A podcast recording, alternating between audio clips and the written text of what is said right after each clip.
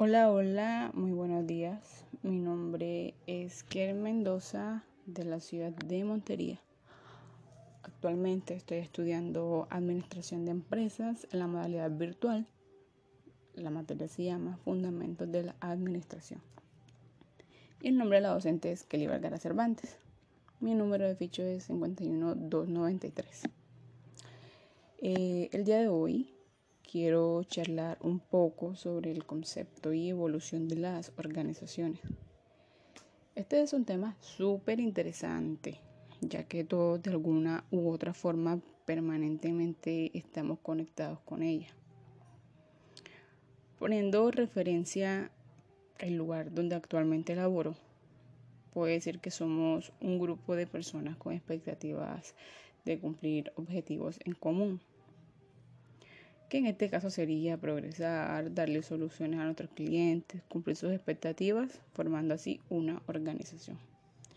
Y es que vemos organización básicamente desde siempre, desde que somos niños y vamos a la escuela, desde que somos niños y vamos a la iglesia, un hospital, un club, centros comerciales.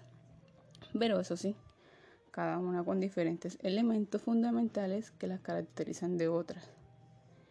Estas originalmente nacen desde los inicios de la vida humana, donde cada persona en la búsqueda de satisfacer sus necesidades descubre las diferentes formas de organizarse. Personalmente creo que empresa es un grupo social conformado por personas en el que a través de la organización, el trabajo y el capital se producen bienes y servicios. Hablemos un poco de la importancia de la organización. De esta depende la mejor manera de lograr objetivos de grupos sociales. Nacen los métodos para que se puedan desempeñar las actividades. Las organizaciones pueden clasificarse depende de su actividad, su capital o su buen servicio. Las empresas industriales entran al grupo de las que se clasifican por su actividad.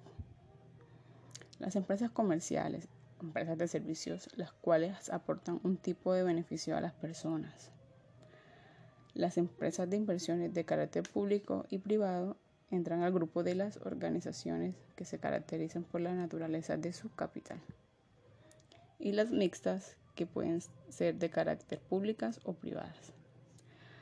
Hablemos un poco de lo que vivimos en la actualidad, sus avances tecnológicos, el desarrollo que vivimos día a día y cómo ha sido esta de gran apoyo a las organizaciones. Actualmente, en gran parte, gracias a la tecnología, las empresas han logrado mejorar el ritmo. Es por eso necesario que las empresas inviertan en ellas, para así obtener una mejor innovación. La tecnología ya hace parte del día a día definitivamente. Ya vemos que muchas empresas o emprendimientos prefieren dar a conocer sus productos por redes sociales, marcando la diferencia y alejándose un poco de ese modelo tradicional que antes ya se venía viendo. Gracias a estas facilidades, muchos empresarios obtienen grandes beneficios que les ayuda a mejorar su imagen ante el mercado y ayuda a la relación con los clientes. Es muy, muy, muy, muy importante que un cliente se sienta apreciado, por lo que se deben encontrar nuevas formas de socializar y estar en constante contacto con ellos hablando un poco ya del marketing, actualmente se toma como un concepto empresarial estratégico en donde la tecnología y la comunicación actúan como un hilo conductor de la actividad que se realiza para adaptar los productos y servicios a las necesidades y preferencias de los clientes. Relacionarse con ellos, el, Internet juega un papel fundamental. Ya hablando un poco, un poco de ello, ya que este posibilita la creación de una nueva comunicación igualitaria entre las marcas y su público. Por otro lado, las marcas obtienen nuevas posibilidades publicitarias y de conocimiento del consumidor.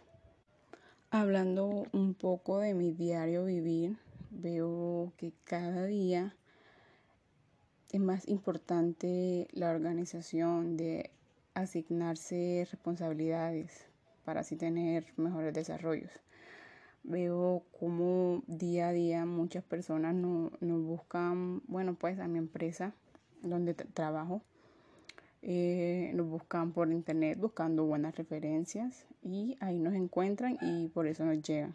Nos llegan clientes de diferentes ciudades. Veo que cada día hay personas que prefieren cotizar por WhatsApp que ir personalmente a la empresa. Es algo muy muy interesante que vivimos día a día. Siempre hay que estar pendiente del cliente, de responderle para que se sienta respaldado y así poder cumplir todas sus necesidades.